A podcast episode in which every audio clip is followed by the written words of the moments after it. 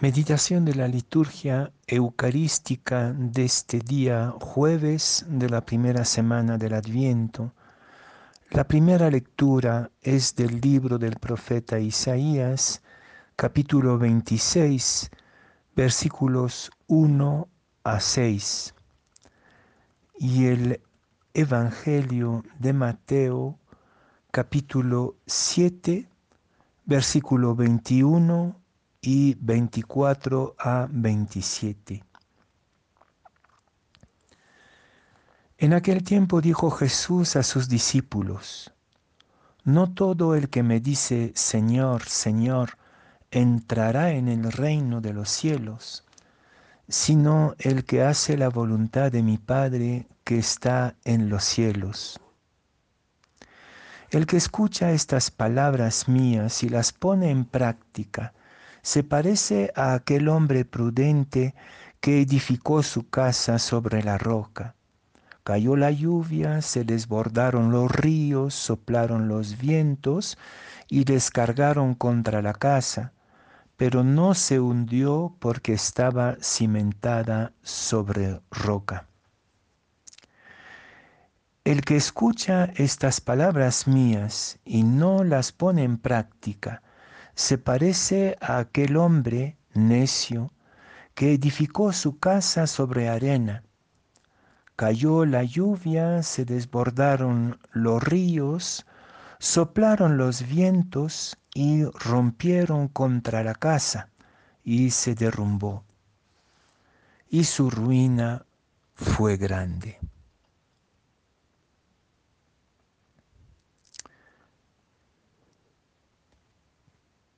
Cuando observamos la coyuntura de nuestro país, del mundo entero, de la iglesia, no podemos dejar de pensar que la casa está en ruina, que ha sido derrumbada la casa mundo, sus instituciones, sus estructuras, por la lluvia, por los vientos, por los terremotos, por los ríos que desbordan.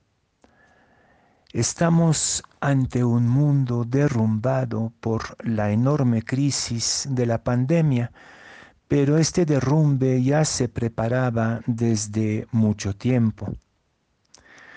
Nosotros somos un país formidable que podemos tener tres presidentes de la República en una sola semana, que podemos derrumbar un régimen y volver a encontrarlo en el escenario dos días después.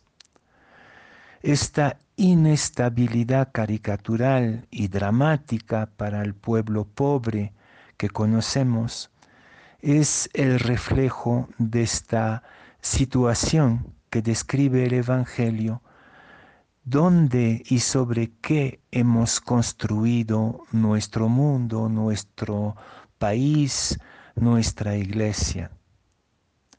Y esto me hace pensar en un mundo que cada vez más crea sus razones de ser, sus estructuras, sobre puras palabras, las palabras de los políticos, los discursos de los curas, la propaganda, palabras de la que sabemos perfectamente nosotros los consumidores de estos discursos, incluyendo la iglesia, que sabemos perfectamente que son mentiras, que son promesas engañosas. Estamos en una burbuja de fake news sabiendo que es totalmente falso.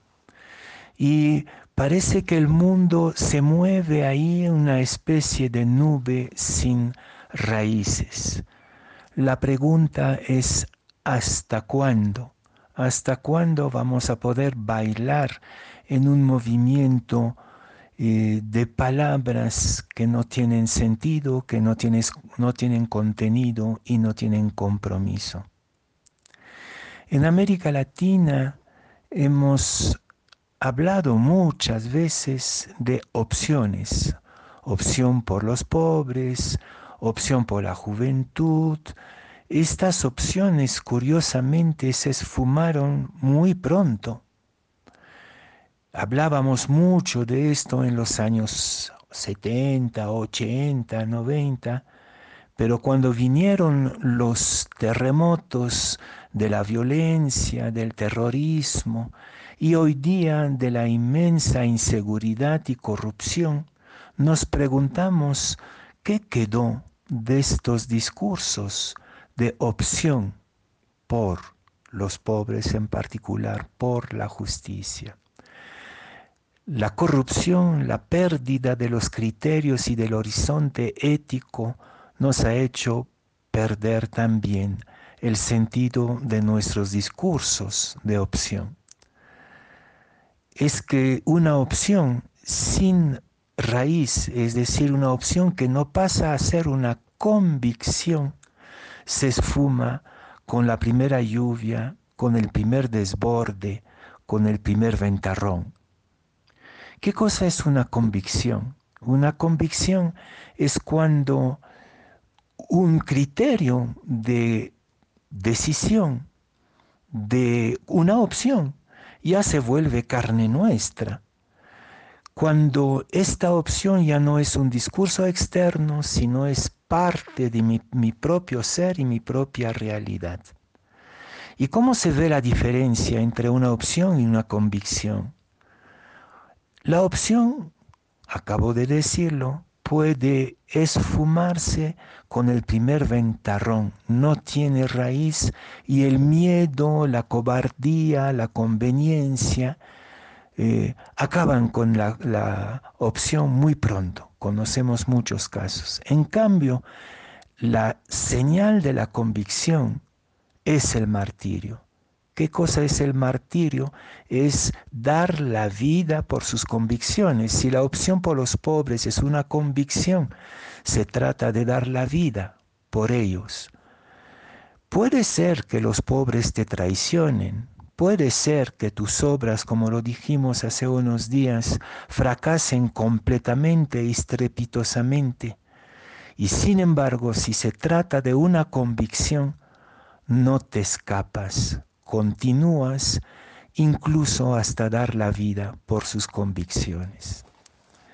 Creo que es el sentido de las dos lecturas de este día. Si Jesús y nuestra fe, si la palabra de Jesús es una convicción, nos llevará necesariamente al martirio, es decir, al testimonio radical hasta las últimas consecuencias.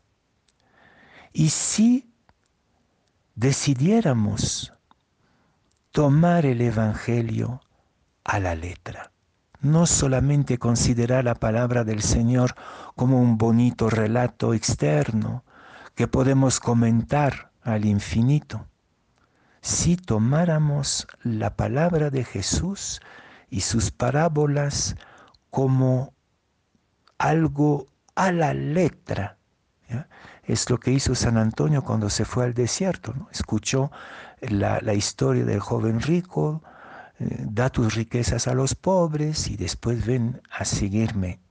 Esto es la radicalidad de la palabra. No, el Evangelio no es una bonita historia, el Evangelio es asunto de convicción y de raíz.